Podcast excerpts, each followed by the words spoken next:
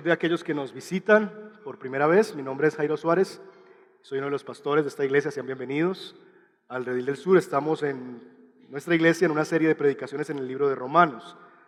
Ah, y hoy nos corresponden los versos 31 al 39 del capítulo 8, a donde le invito a que vaya en su Biblia, por favor. Romanos 8, versos 31 al 39. versos 31 al 39.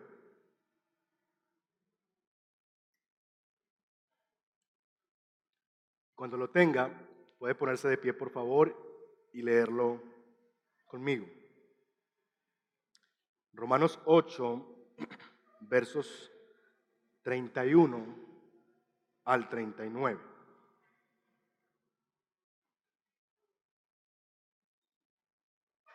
No hay nada especial en hacerlo de pie, solo que mostramos algo de reverencia a la palabra del Señor. Cantamos nuestro himno nacional de pie, pues cuanto más al leer la escritura merece reverencia la palabra del Señor ah, cuando la leemos. Realmente esa es la intención detrás de eso. Vamos a leer versos 31 al 39. La leo yo en favor de ustedes, dice así la palabra del Señor. ¿Qué diremos frente a esto? Si Dios está de nuestra parte, ¿quién puede estar en contra nuestra? El que no escatimonia a su propio Hijo, sino que lo entregó por todos nosotros, ¿cómo no habrá de darnos generosamente junto con Él todas las cosas?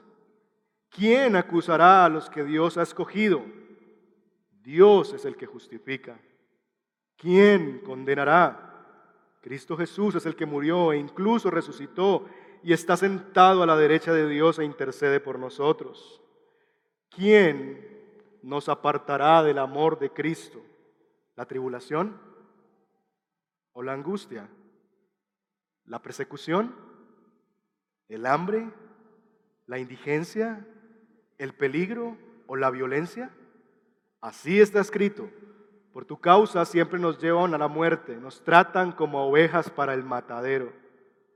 Sin embargo, en todo esto somos más que vencedores por medio de aquel que nos amó, pues estoy convencido que ni la muerte, ni la vida, ni los ángeles, ni los demonios, ni lo presente, ni lo porvenir, ni los poderes, ni lo alto, ni lo profundo, ni cosa alguna en toda la creación, mis hermanos, podrá apartarnos del amor que Dios ha manifestado en Cristo Jesús, nuestro Señor. Padre, esta mañana al venir a este texto, queremos rogarte que vengas con consuelo a nuestra alma y que renueves nuestra fe. Lo que creemos, Señor, afecta profundamente la forma en que vivimos. Y rogamos, Señor, que lo que nosotros somos invitados a creer tenga un impacto profundo en nuestra vida. Háblanos por tu Espíritu, ayúdanos a entender lo que tú quieres mostrarnos y hablarnos. Pedimos la presencia de tu Espíritu Santo sin el cual es imposible que entendamos la Escritura. Es imposible que podamos, Señor, aplicarla a nuestro corazón. Necesitamos tu intervención. Ayuda al predicador en su debilidad. Ayuda, Señor, a nosotros a escuchar tu palabra y guíanos para escuchar tu mensaje esta mañana. Pedimos tu bendición sobre nosotros y lo pedimos en el nombre de Jesús. Amén. Amén. Bien. Mis hermanos, lo que creemos y la forma en que lo creemos afecta profundamente cómo vivimos. Esa frase será una frase central en este sermón, así yo que le ruego que usted la vea, piense en ella y realmente mi, mi deseo es que al final usted pueda ver realmente que eso es así. Lo que creemos y la forma en que lo creemos afecta profundamente cómo vivimos. Déjeme darle algunos ejemplos populares de cómo eso ocurre en nuestra vida cotidiana. Las abuelas o muchos de nosotros, crecimos con cosas que creímos erradamente y que nos llevaron a tomar decisiones en nuestra vida cotidiana de una manera equivocada. Voy a mostrarle tres cosas que hemos creído muchas veces y que nos han llevado a tomar decisiones erradas en nuestra vida. Por ejemplo, nos han dicho que todo el mundo se debe bañar con agua fría si quiere tener la piel tersa. ¿Escucharon eso alguna vez? Si ustedes mujeres quieren tener una piel no reseca como la del cocodrilo, sino tersa, hermosa, báñese con agua fría. De tal forma que las hermanas de los retiros espirituales en Guarne, tranquilitas con agua fría, venga agua fría porque me preocupa mi piel tersa. Otro, la mujer en, en menstruación no debe tocar las plantas porque las apesta. ¿Han escuchado eso? Y algunas hermanas me dicen, sí, pastor, eso sí es verdad. Y muchas mujeres durante su periodo dejan de cuidar sus maticas por una semana, tres, cuatro días, y las maticas ahí padeciendo basados en esta creencia. Tres, si no le dan el antojo a la embarazada, el niño se va a venir antes de tiempo o van a nacer con algún problema. Dicen en mi tierra, van a nacer con la boca abierta. ¿Han escuchado eso? Entonces el esposo 3 de la mañana concederle sus, uh, su helado de naranja a la esposa y buscando dónde encuentra un helado, pero tiene que ser de naranja a las 3 de la mañana, porque o si no el niño se le viene pronto o van a ser con la boca abierta. Mis hermanos, lo que creemos y la forma en que lo creemos afecta nuestra vida, afecta la forma en que vivimos. Este servidor vivió eso. Yo hasta los 12 años, por culpa de mi abuela, no me lavaba el ombligo. Porque mi abuela me decía que si yo me lo lavaba, por ahí se me salían los intestinos. Lo que creemos y la forma en que lo creemos afecta profundamente cómo vivimos.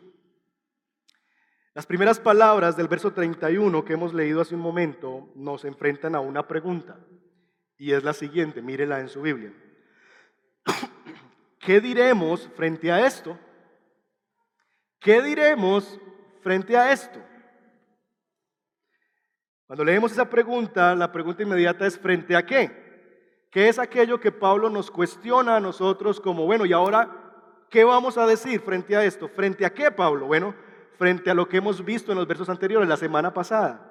La semana pasada, en virtud de aquellos que no estaban aquí, hablamos del proceso por el medio del cual Dios nos lleva a ser como Jesús.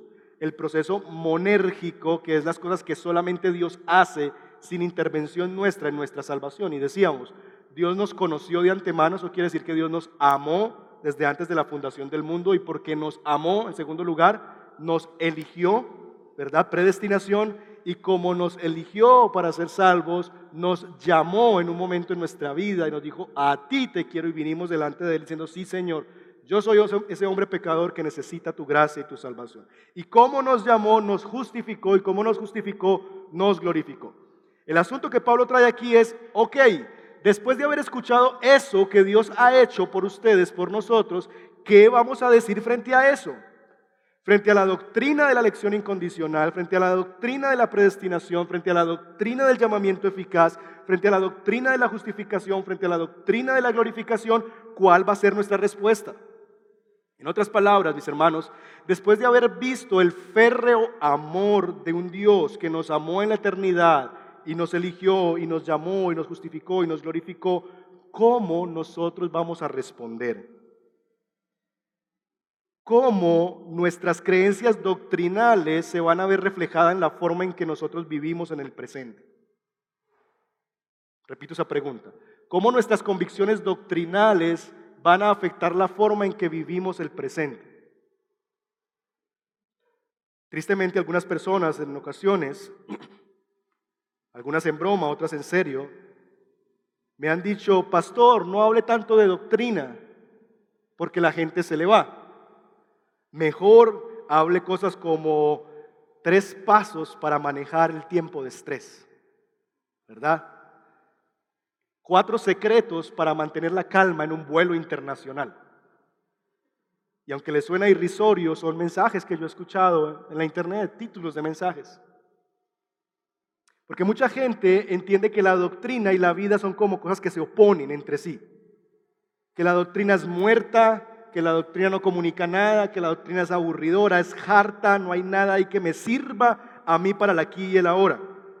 Y mis hermanos, la doctrina, lo que creemos de Dios, lo que creemos de este libro, lo que creemos de su obra, afectará profundamente la forma en que vivimos en el aquí y en el ahora.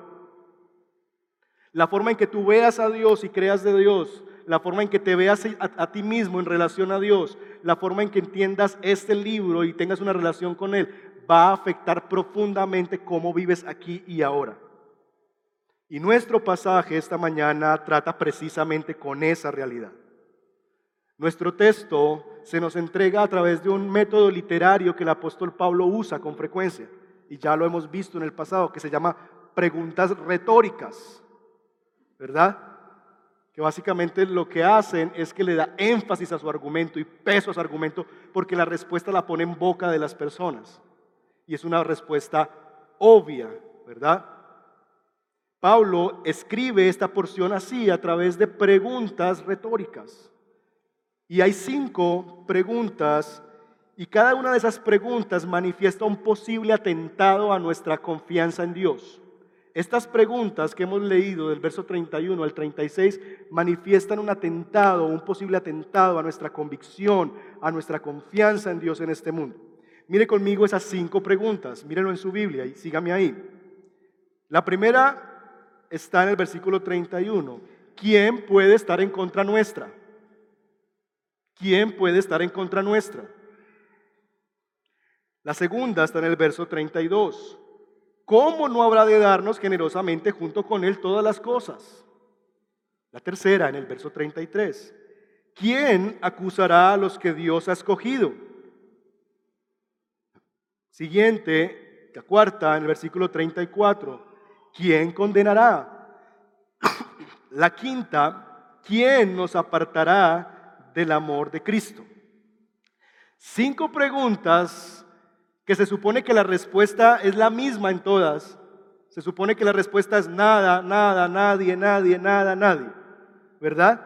Pero que Pablo nos entrega a nosotros para hacernos pensar que finalmente nuestra fe está siendo puesta a prueba y que lo que yo crea y la forma en la que yo lo crea va a afectar cómo vivimos. Las preguntas, si quisiéramos parafrasearlas, son las siguientes. ¿Seré librado de la gente que me quiere hacer daño en esta tierra, en este mundo? ¿Seré librado del poder de mis enemigos en esta vida? ¿Tendré todo lo que yo necesito para vivir una vida que agrade a Dios? ¿Cómo voy a lidiar con la culpa cuando otros me acusan? ¿En realidad yo voy a ser salvo? ¿Habrá alguna circunstancia o el sufrimiento que me pueda separar de Dios? Esas son las preguntas del corazón. Y mis hermanos, estas preguntas nos llevan a la realidad de entender lo siguiente, y es que la incredulidad tiene tres hijos, temor, tristeza y cobardía. La incredulidad tiene tres hijos, temor, tristeza y cobardía. Y Pablo quiere exterminar con la incredulidad y sus tres terribles hijos. Y la manera en que Pablo va a enfrentar esa incredulidad con sus tres terribles hijos, ¿saben cuál es el antídoto, el veneno con la que va a matar a la incredulidad? Doctrina. Doctrina. Les va a recordar a los romanos lo que Dios ha hecho por ellos les va a recordar quiénes son ellos en Cristo, qué ha provisto Dios para ellos, para que con base en eso y fundamentados en eso, la incredulidad no haya espacio en su corazón. Porque lo que creas, y en la medida en que lo creas, afectará cómo vives. Hay cinco preguntas o cinco enemigos, cinco ataques a la confianza en Dios. Hoy nos vamos a dedicar de los tres primeros o de tres de ellos y la próxima semana o cuando volvamos a Romanos los siguientes dos. El primero lo encontramos en el versículo 31. ¿Quién puede estar en contra nuestra? Lo que Pablo quiere hacer, mis hermanos, es mostrarle a los romanos y a nosotros que en medio de nuestra vida nosotros vamos a enfrentar situaciones y personas particularmente que van a ser nuestros enemigos. Y el asunto es ¿Cómo hemos de reaccionar cuando los enemigos se levanten en contra nuestra? Si Dios está de nuestra parte, ¿quién está contra nosotros? Lo primero que quisiera decir es que el texto no está diciendo que el hombre y la mujer de Dios no van a tener oposición en su vida.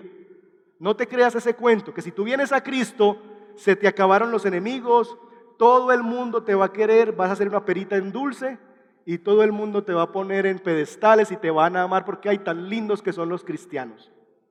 No es así. ¿O acaso ha sido esa tu experiencia de que ya todo el mundo te quiere, te ama a ti a causa de tu fe? No, no es eso lo que el texto quiere comunicar. Que si yo estoy con Dios no tengo enemigos. No. De hecho, Jesús mismo advierte frente a todo lo contrario. Mire lo que dice la escritura en Juan 15, está en su pantalla. Si el mundo los aborrece, tengan presente que antes que a ustedes me aborreció a mí. Si fueran del mundo, ¿qué pasaría?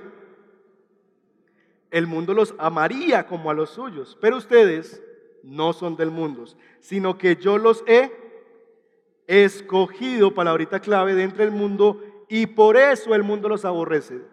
Pregunta, ¿cuál es la razón por que la gente del mundo no te quiere? ¿O cuál debería ser la razón? Porque Dios te eligió. Yo los he elegido entre el mundo, palabrita conectora, por eso, por tal razón, el mundo los aborrece. Así que Jesús mismo está diciendo que los cristianos hemos de enfrentarnos a la realidad de que no todo el mundo nos va a querer, de que no le vamos a hacer monedita de oro a toda la gente y menos a los de afuera, que va a haber gente que se va a oponer contra nosotros, que se van a convertir en enemigos, que nos van a odiar y el asunto de Jesús es, si lo hicieron conmigo, ¿por qué esperan menos con ustedes? Si a mí me aborrecieron y yo les di de comer, los alimenté, estuve siempre ahí, ¿qué ha de esperar que hagan contigo? Si recuerdan, en el Antiguo Testamento hay una historia muy conocida y es la historia de José, que hemos leído en otras oportunidades. Y José dice lo siguiente, es verdad que ustedes pensaron hacerme mal. José no está diciendo, no, nadie me hace mal porque si Dios es conmigo, ¿quién contra mí? No hay nadie que me haga mal. No, no, no. No es eso lo que significa. José reconoce, ustedes pensaron en hacerme el mal y de hecho lo hicieron, lo metieron a un hueco y lo vendieron como esclavo sus hermanos. Pero Dios transformó ese mal para bien, para lograr lo que hoy estamos viendo, salvar la vida de mucha gente. Así que no tengan miedo, huyan del miedo, yo cuidaré de ustedes y de sus hijos. Y así con el corazón en la mano, José los reconfortó. Mis hermanos, la certeza o la confianza a la que Pablo nos lleva nos provee no está basada en la ausencia de la oposición. El Evangelio no te asegura que jamás vas a tener enemigos, que nunca vas a encontrar en gente en oposición tuya. No. Lo que sí te asegura este texto es que si alguien se llega a oponer a ti, ¿qué podrá hacerte esa persona si de tu lado está Dios? Ese es el sentido.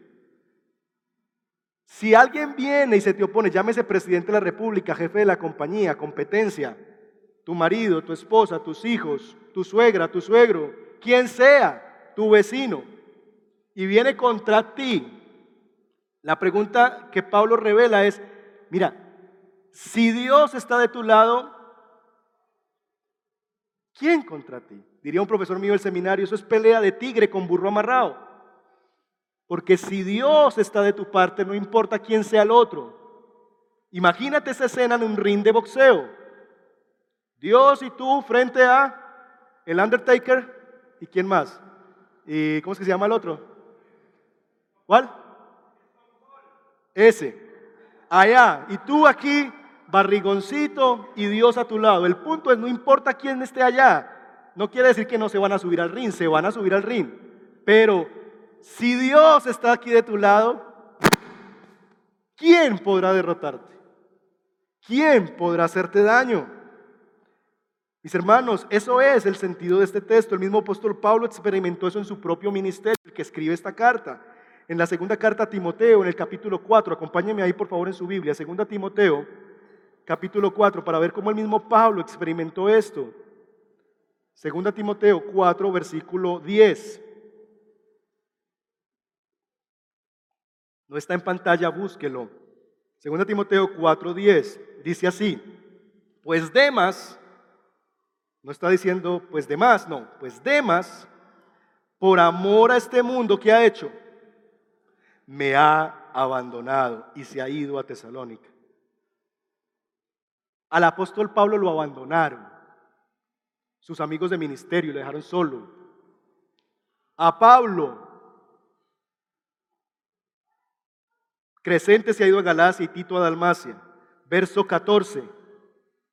Alejandro el herrero me ha hecho mucho daño. A Pablo, alguien de adentro de su entraña, le hizo mucho daño, le clavó el puñal por detrás. Verso 16. En mi primera defensa, está hablando de cuando él estaba frente al procónsul en Roma defendiéndose, nadie me respaldó, sino que todos me abandonaron. Si usted lee la carta de Romanos en el capítulo 16, al final hay una serie de nombres, más de 20 nombres personales. Salúdeme a Rufo, salúdeme a yo no sé qué, a Priscila, Aquila, todos esos nombres raros de la Biblia. Y Pablo dice, salúdemelos por nombre propio. Pablo los nombra a cada uno de ellos. La pregunta es, toda esa gente que supuestamente eran amigos de Pablo, ¿dónde están? Nadie estuvo conmigo. Todos me abandonaron. Ahora bien, Pablo mismo experimenta la aflicción que viene por mano de aquellos que vienen en contra nuestra. Gente que abandona, gente que nos deja solos, gente que nos hace mucho daño y nos clavan el puñal por la espalda. Ahora bien, ¿qué diremos frente a eso? Si retomáramos la pregunta del verso 31, ¿qué diremos frente a eso? Pues que mía es la venganza, dice el Señor, que les caiga fuego del cielo y los acabe. Verso 16, que no les sea tomado en cuenta. ¿Cómo la, la visión de Pablo de Dios le ayuda a enfrentar su realidad de abandono y de gente que está contra él? Versículo 17. Pero el Señor estuvo a mi lado y me dio fuerzas para que por medio de mí se llevara a cabo la predicación del mensaje y lo oyeran todos los paganos. Y fui librado de la boca del león. El Señor me librará de todo mal y me preservará para su reino celestial. A Él sea la gloria por los siglos de los siglos. Amén. Pablo está reconociendo en un sentido que sí hay gente que le ha hecho daño, hay gente que lo ha abandonado, toda la gente en Roma a las que les predicó el Evangelio lo dejaron solo en su momento de mayor necesidad. Sí, hubo un Alejandro que le hizo mucho daño, el herrero, y no sabemos qué daño le hizo, pero parece que fue algo muy serio. Y él dice, le ha hecho mucho daño, el Señor le dé su merecido, yo no quiero saber más de él, yo no voy a tomar las cosas por mis manos y las voy a dejar al Señor. La iglesia que me abandonó, que el Señor no les tenga en cuenta ese pecado. Pero él recordó su concepto de Dios, pero el Señor estuvo conmigo, estuvo a mi lado y nada me ha, me ha, hecho falta. Así que mis hermanos, la certeza está basada en la presencia de Dios con nosotros. Mis hermanos, no hay nada más terrible que tener a Dios en tu contra. Voy a repetir eso. No hay nada más terrible en tu vida que tener a Dios en tu contra. Ni la suegra, ni nadie. No hay nada más terrible que tener a Dios mismo en tu contra. Piensa en eso.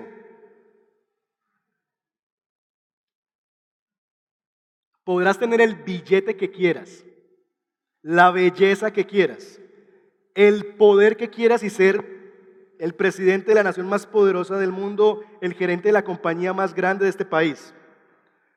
Puedes tener mucha inteligencia y creerte sabio en tu propia opinión. Puedes creerte muy fuerte y muy capaz. Déjame darte alguna lista de gente que se creyó así. Asiria, Egipto, Tiro, Sidón, y Edom. ¿Recuerdan a Edom, Pastor Andrés, hace dos semanas? Que se mofaba de su poderío. Pero tenían un pequeño defecto. Su enemigo se llamaba Dios. Y Dios estaba en contra de ellos. Y Faraón pudo haber tenido todos sus carros, todo su ejército. ¿Y Dios qué hizo? Abrió el mar y se los tragó. Así. Chao, ¿dónde están? Edom, y siga contando, a Siria. ¿Dónde está Siria? No existe. ¿Dónde está el imperio egipcio? No existe. Porque mis hermanos, no hay nada más terrible en la vida que tener a Dios en tu contra. Porque el asunto y la esperanza de este texto es que nadie va a poder contra ti bajo un condicional. Si Dios está contigo. Así que la pregunta es, ¿está Dios de tu lado? ¿Está Dios a tu favor? Porque si eso es así, entonces, ¿quién podrá venir en contra de mí? Si esto es terrible, si tener a Dios de enemigo es terrible, y eso es lo que éramos nosotros de Dios, nosotros éramos enemigos de Dios, lo contrario es glorioso. Si tener en contra a Dios es terrible, tener a Dios a favor de nosotros es glorioso. Y es nuestra verdad. Y es lo que Pablo está apelando. Si Dios te amó en la eternidad pasada, por lo que te eligió, por lo que te llamó desde las tinieblas a la luz, por lo que te justificó y por lo que te glorificó. Si Dios ha demostrado que está de tu parte de esa forma, ¿quién entonces contra ti? El punto de Pablo es, mira, no importa quién es el que está allá adelante, si es tu jefe, si es lo que sea que esté allá adelante. No debes temer porque Dios está de tu lado. ¿Cómo yo sé que Dios está de tu lado? ¿Cuál es el argumento que Pablo usa? Y es el siguiente. ¿Cómo yo puedo tener certeza de que Dios está de mi lado y no en contra mía? Bueno, la muestra es la siguiente. Dios, el juez del universo, llegó a un punto en su vida donde tenía dos personas. A su Hijo Jesucristo, justo, sin mancha, sin pecado, que vivió una vida perfecta, el amado, el unigénito de Dios, y te tenía a ti del otro lado. Pecador, enemigo de Dios, muerto en tus delitos y pecados, que merecías por tus pecados la muerte y la condenación. Y Dios en un punto en su vida vivió estas dos realidades. Pero Dios tenía que ponerse del lado de uno de los dos, porque Dios no podía estar del lado de los dos. Y lo que hace Jesús en la cruz es que Jesús viene y toma mi lugar en la cruz del Calvario. El justo muere por los injustos. Y Dios, el Padre, en la cruz está derramando sobre su Hijo su ira. Por eso es que Jesús clama en la cruz, Padre, ¿por qué me has abandonado? Porque en la cruz Jesús sintió el abandono del Padre, la ira contra él del Padre. Dios se puso en contra de su propio Hijo para estar en favor tuyo. ¿Sí escuchó eso? Dios en la cruz se puso en contra de su propio Hijo, derramando sobre él toda su ira por nuestros pecados para estar a tu favor. Y ahora, tú y yo, cuando tenemos un jefe delante, la competencia delante, un problema con alguien, temblamos, ay, es que lo que él me puede hacer, es que si me deja, es que si me echan. Si Dios está de tu lado, ¿quién podrá estar en contra nuestra. Mis hermanos, la doctrina de la elección, de la justificación, nos da certeza a nosotros de que Dios está de nuestro lado. Por lo tanto, tú y Dios siempre serán mayoría. Tú y Dios siempre serán más poderosos. Siempre. No por ti, sino por Él. Bien ha dicho John Stott, todos los poderes del infierno pueden estar dispuestos en contra de nosotros pero jamás podrán prevalecer, ya que Dios está de nuestra parte. El mismo infierno y Satanás se te puede enfrentar a ti y venir con todo su séquito de demonios en contra tuya y atacarte.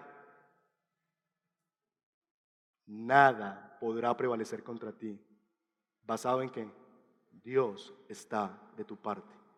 ¿Cuál es la prueba de eso? ¿Cuál es el argumento de eso?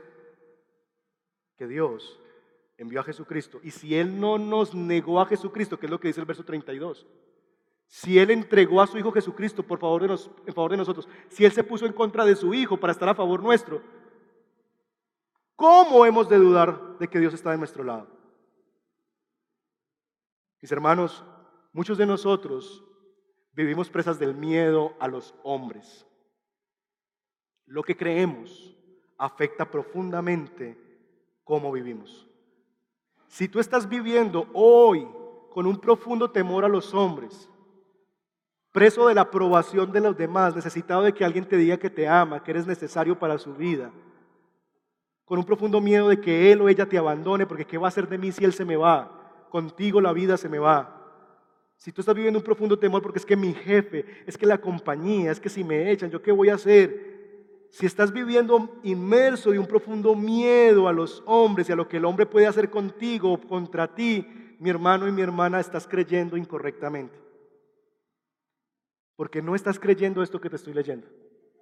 ¿Qué diremos frente a esto?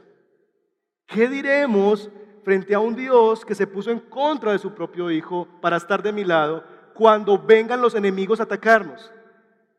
Pues que si Dios es con nosotros, ¿quién contra nosotros?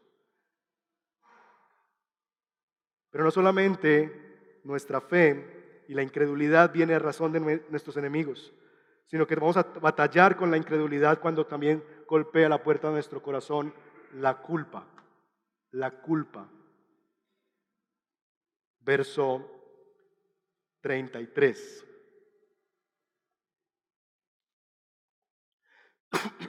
¿Quién acusará a los que Dios ha escogido? ¿Quién acusará a los que Dios ha escogido? Dios es el que justifica. De nuevo, mis hermanos, no se trata de que los amados de Dios no tenemos acusadores. La Biblia, de hecho, habla acerca de que nuestra propia conciencia nos acusa. Tenemos una conciencia que nos acusa. Todos nosotros, mis hermanos, Caminamos en nuestra vida con grabaciones internas. Todos nosotros tenemos un cassette adentro de nuestra mente, una grabación interna, algo que está dentro de nosotros. Cosas que hemos escuchado en nuestro pasado, palabras de nuestros padres cuando nos dijeron, usted no sirve para nada, usted es un pendejo, un idiota. Palabras que nos dijeron otras personas, jamás usted se va a enamorar, ni nadie le va a querer. Grabaciones internas que nosotros mismos les damos play en los momentos de aflicción y nos decimos a nosotros mismos, Dios no te ha perdonado, lo que hiciste no tiene el perdón de Dios. Grabaciones internas en tu alma que te dicen, usted está condenado a ser el mismo, usted jamás va a cambiar. Acusaciones, que provienen de nuestra mente, de nuestras grabaciones internas, de nuestra conciencia que nos acusa. ¿Ha escuchado usted esas voces en su mente? ¿Ha escuchado usted esas voces de acusación en su alma que se activan por momentos como que si le dieran play adentro y como que usted escucha todo eso y cuando usted empieza a escuchar todo eso como que, ay sí, ay sí, ay sí, y te metes en tu habitación tres, cuatro días, no quieres ver a nadie? Acusaciones la culpa. A esas acusaciones internas de nuestra alma se le suma el carbonero por excelencia. ¿Saben quién es el carbonero por excelencia? Satanás. Satanás viene y escucha esos pensamientos, dice, ay sí, ay sí, mi hijo, usted es así, usted está perdido, usted no tiene esperanza, usted no puede cambiar. ¿Cómo le van a perdonar eso? Eso fue muy grave. Y Satanás empieza a atizar esos pensamientos en tu mente. ¿Saben por qué? Porque él se deleita en alimentar el fuego para que nuestra conciencia arda en la mentira, para que nuestra conciencia se consuma en esas mentiras de Satanás y nos encorvemos hacia nosotros mismos y lo único que veamos es desesperanza, porque si lo único que, ves es a ti mismo y tus razones para estar en Dios, te vas a perder de, de lo que Dios ha hecho por ti. Y Satanás viene. ¿Y saben por qué él viene? Porque Juan, el Evangelio de Juan, dice que él es el padre de la mentira y Apocalipsis dice que él es el acusador de los hermanos. ¿Y saben qué es lo triste, hermanos? Que muchos de nosotros tenemos sucursales del infierno en la casa. Y se llama esposo y esposa. Acusadores. Y hemos convertido nuestros hogares en sucursales del infierno. Usted jamás va a poder así, usted es así, usted ya es así, ya va a morir así. Usted tal cosa, usted es fea, vea cómo me convirtió en tal cosa, yo no me casé con eso. Acusaciones, acusaciones, acusaciones, acusaciones, acusaciones. Nos referimos a nuestros hijos siempre en términos de lo que no, no hacen bien, no hacen bien, no hacen bien, no hacen bien.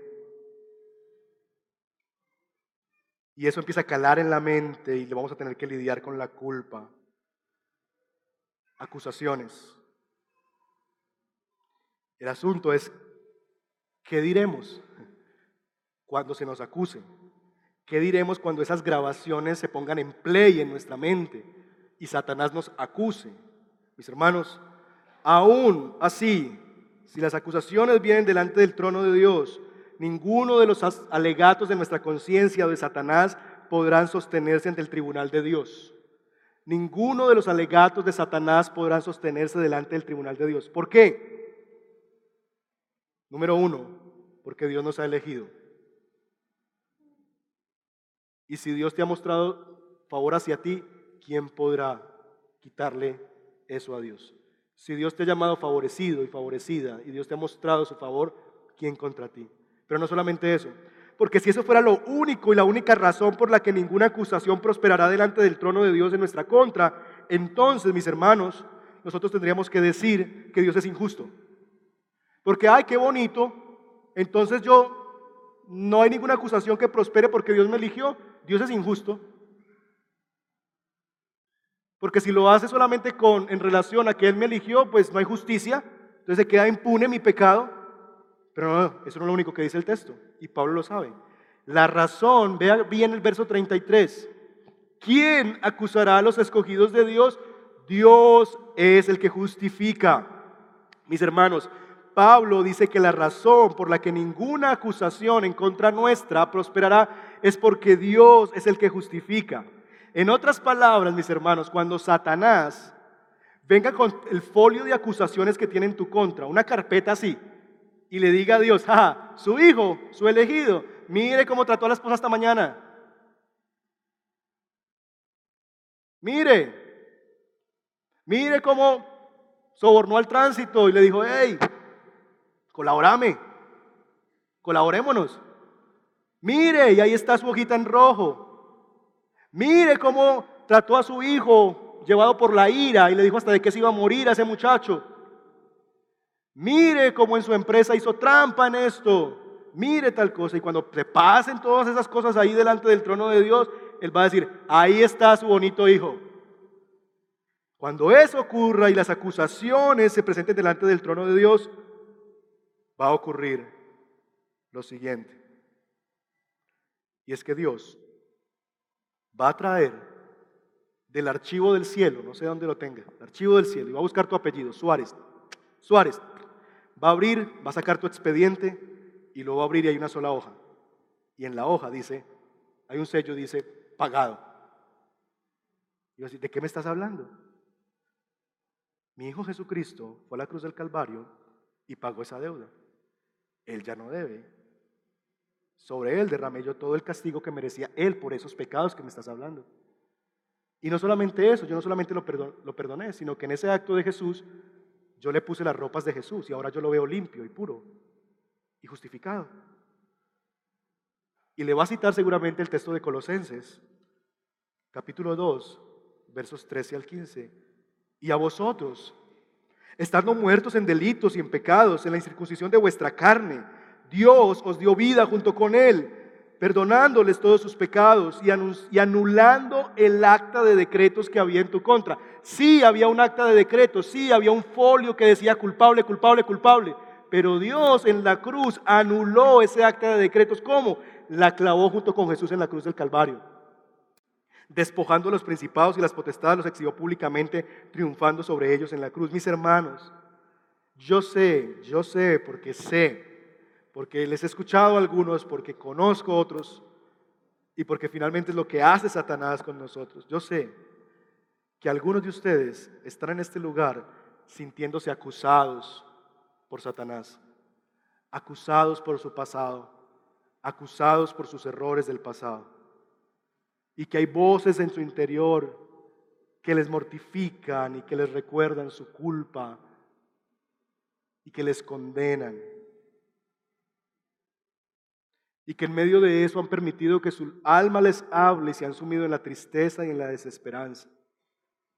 Tengo una noticia para ti.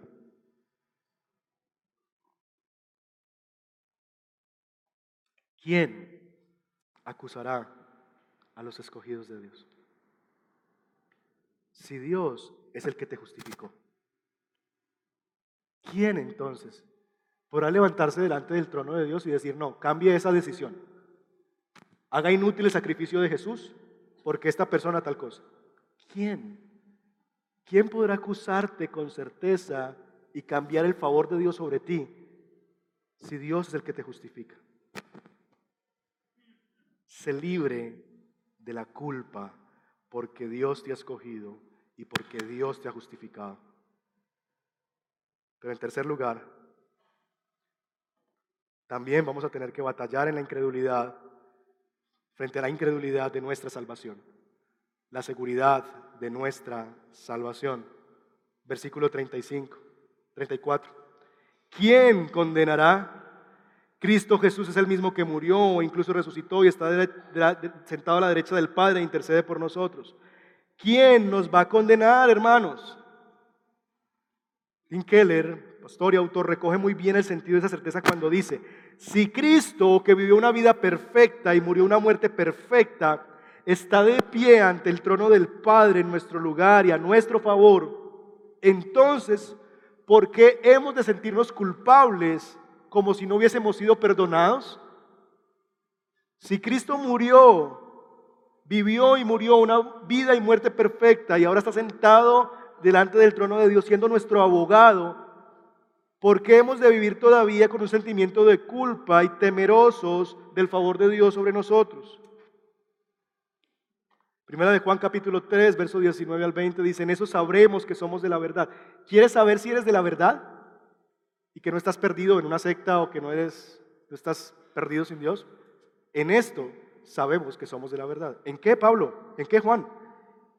Y nos sentiremos seguros delante de Él. Que aunque nuestro corazón nos condene, ¿se siente identificado? Que aunque haya momentos en tu vida en que tu corazón intente condenarte, hay una buena noticia. Dios es más grande que nuestro corazón y lo sabe todo.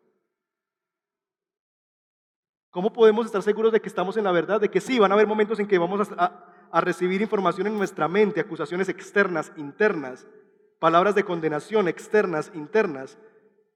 Pero hay una buena noticia y es que en medio de mi corazón que me condena hay alguien que es más grande que mi corazón y lo sabe todo. Mis hermanos, nuestro corazón es engañoso y nos va a querer condenar, pero Dios es más grande que nuestro corazón. Pastor, ¿y cómo se ve eso en la vida real? Bueno, no hay nada que sea más irónico que ese asunto de que el corazón nos condena. Déjenme mostrarles eso en la vida práctica. Una vida que es gobernada por el corazón es una vida así de chiquita y miserable. Muchos de nosotros hemos hecho, hemos seguido el consejo de la canción.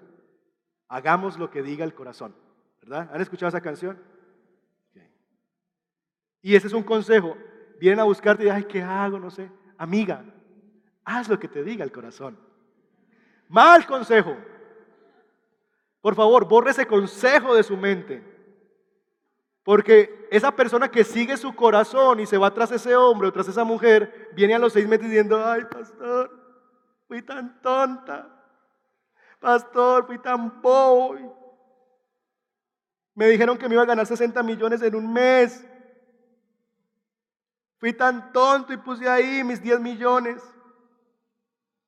Pero tenía una corazonada. En esas mismas palabras que esa persona seis meses después está diciendo, está la misma condenación de su corazón.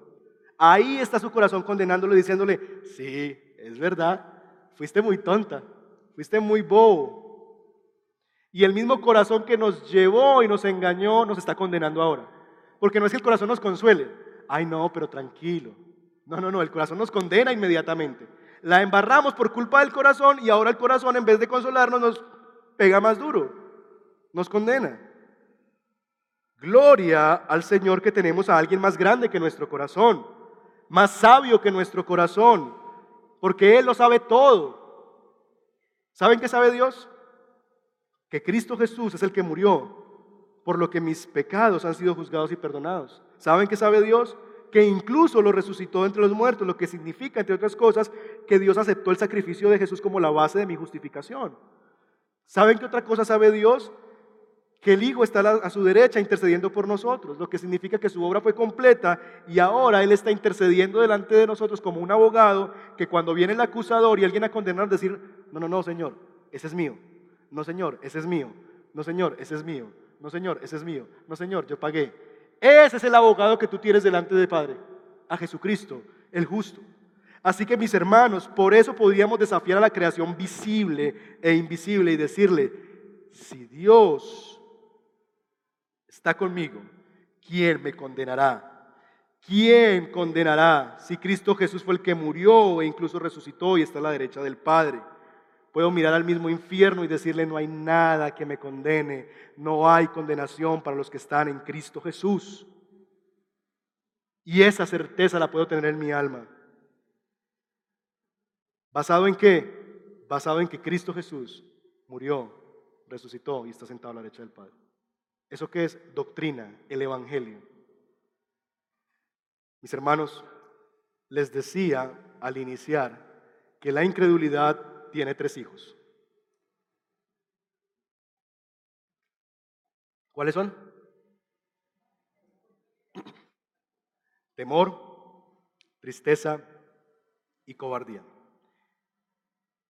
Y mis hermanos, no hay nada más desgarrador, contradictorio, que ver a un creyente en temor, en tristeza y en cobardía. A causa de sus enemigos, de su conciencia y de Satanás. ¿Por qué?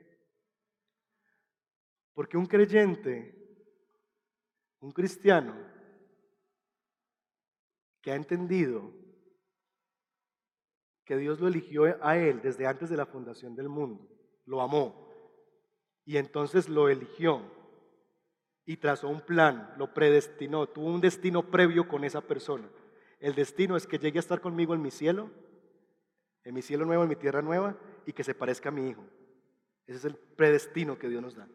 Y para cumplir ese predestino nos llamó en el tiempo adecuado. Y despertó su corazón a los afectos de Dios. Y entonces lo justificó enviando a Jesucristo a morir en la cruz del Calvario. Y lo glorificó, prometiendo que vamos a ser transformados a la imagen de Jesús. Cuando un creyente mira todo eso, entonces, al enfrentarse a sus enemigos, ¿quién contra mí? Cuando consideramos eso y entonces enfrentamos las acusaciones, la culpa, si Dios envió a Jesús a morir por mí, y derramó su ira sobre él y se puso en contra de él para estar a favor mío, entonces, ¿qué acusación podrá dañarme? Y cuando viene entonces el sentimiento de condenación, de que estoy condenado y que voy a perder mi salvación y que yo no voy a estar en Dios, y yo miro la obra de Dios y digo, puedo estar seguro en Dios. Lo que creo y la forma en la que creo afecta cómo vivo. Si yo estoy viviendo en temor, a causa de enemigos, temor a los hombres, el daño que alguien me pueda hacer, temor basado en la aprobación de los otros. Es que si esa persona no me dice que me ama, es que si esa persona no hace tal cosa por mí. Si yo vivo en eso, si yo vivo preso de las acusaciones de mi alma y cayendo en depresión tras depresión porque le doy play a las grabaciones de mi alma y me las creo. Si yo creo que voy a ser condenado, es porque no estoy creyendo lo que Dios dice que Él es y ha hecho por mí. Y entonces lo que creo afecta profundamente cómo vivo. Y como no estoy creyendo la verdad de Dios, estoy creyendo la mentira de Satanás. Y por eso estoy viviendo en cobardía, en miedo, en vergüenza, en tristeza. ¿Qué diremos frente a esto? ¿Vamos a dejarnos gobernar por el miedo? ¿Vamos a seguir siendo gobernados por el temor y el miedo a los hombres? Y temiendo cada vez que nos llaman a la oficina, yendo al trabajo, ay, hoy es mi último día, hoy es mi último día. ¿Vamos a vivir presos y nos va a consumir la tristeza a causa de las acusaciones? ¿Vamos a vivir cobardemente en este mundo por miedo a enfrentarlo? La respuesta que esas preguntas demandan es, no, por supuesto que no. ¿Por qué? Porque si Dios está de mi parte, ¿quién contra mí? Porque si Dios es el que me justifica, entonces ¿quién me va a acusar? Porque si Jesús es el que murió y resucitó y está a la diestra del Padre intercediendo a mi favor, entonces ¿quién me podrá condenar? Mis hermanos, la doctrina informa a nuestra vida para que no seamos presas del temor, la tristeza y la cobardía. ¿De dónde vas a sacar tú herramientas para confiar en Dios? De la palabra de Dios. La doctrina y la vida no están desarmadas, es que la doctrina va, lo que creas de quién es Dios, de lo que Él ha hecho, va a informar a tu vida. Y si no crees esto, vas a vivir entonces en tristeza, en temor y en cobardía. Pero si crees esto, entonces vas a poder decir, ¿quién contra mí? ¿Quién me acusará? ¿Quién me condenará? ¿Por qué? Porque creo lo que Dios ha hecho por mí. Esa debería ser la respuesta del creyente. ¿Crees esto? Porque lo que creas, y en la medida en que lo creas, va a afectar cómo vives. Si esto no es suficiente para nosotros, nada lo será. Algunas implicaciones para terminar. Quiero que esta semana en tu grupo de conexión puedas preguntarte esto, comentar esto. Hemos dicho que lo que creemos afecta profundamente cómo vivimos, ¿verdad? Esa es básicamente la idea que he sembrado en su mente. Entonces, comenta un ejemplo en tu vida cómo una doctrina cambió profundamente tu forma de vivir. Piensa en una doctrina, puede ser una de las que ya hemos visto o en otra.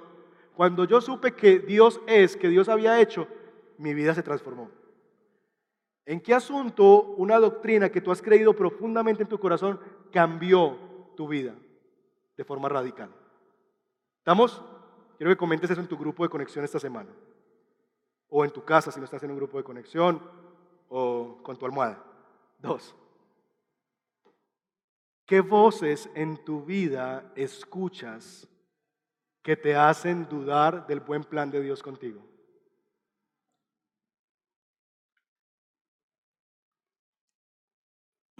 ¿Qué voces estás escuchando que te están sumiendo en la incredulidad? ¿La de los enemigos? ¿La de la gente que está contra ti? ¿La de las acusaciones de tu conciencia? ¿La de la condenación y el sentido de condenación y de no poder? y de no sentirnos dignos delante de Dios jamás?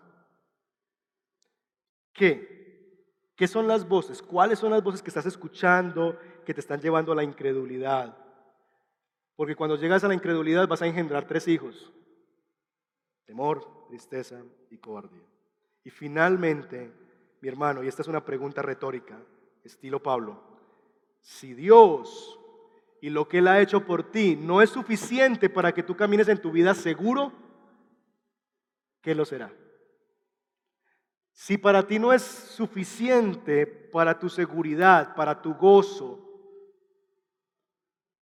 para tu seguridad en Cristo, para tu valentía, para entregar tu vida al Señor y servirle con toda tu alma, el considerar lo que Dios ha hecho por ti, lo que Dios hizo desde la eternidad por ti, ¿Qué otra cosa podría ser mayor a eso? Porque el día en que yo digo es que yo no tendría miedo si me dieran un contrato a 10 años. Si tal cosa, entonces estás diciendo, le estás dando más valor a esos 10 años de contrato que a la obra de Jesús en la cruz del Calvario. Porque para ti es mucha mayor muestra de amor esto que esto. Y los que somos padres sabemos. ¿Qué más muestra de amor que un padre entregue a un hijo? a morir por un pecador como tú y como yo. Si no nos basta Dios y su obra en favor nuestro, nada nos va a convencer del favor de Dios sobre nosotros.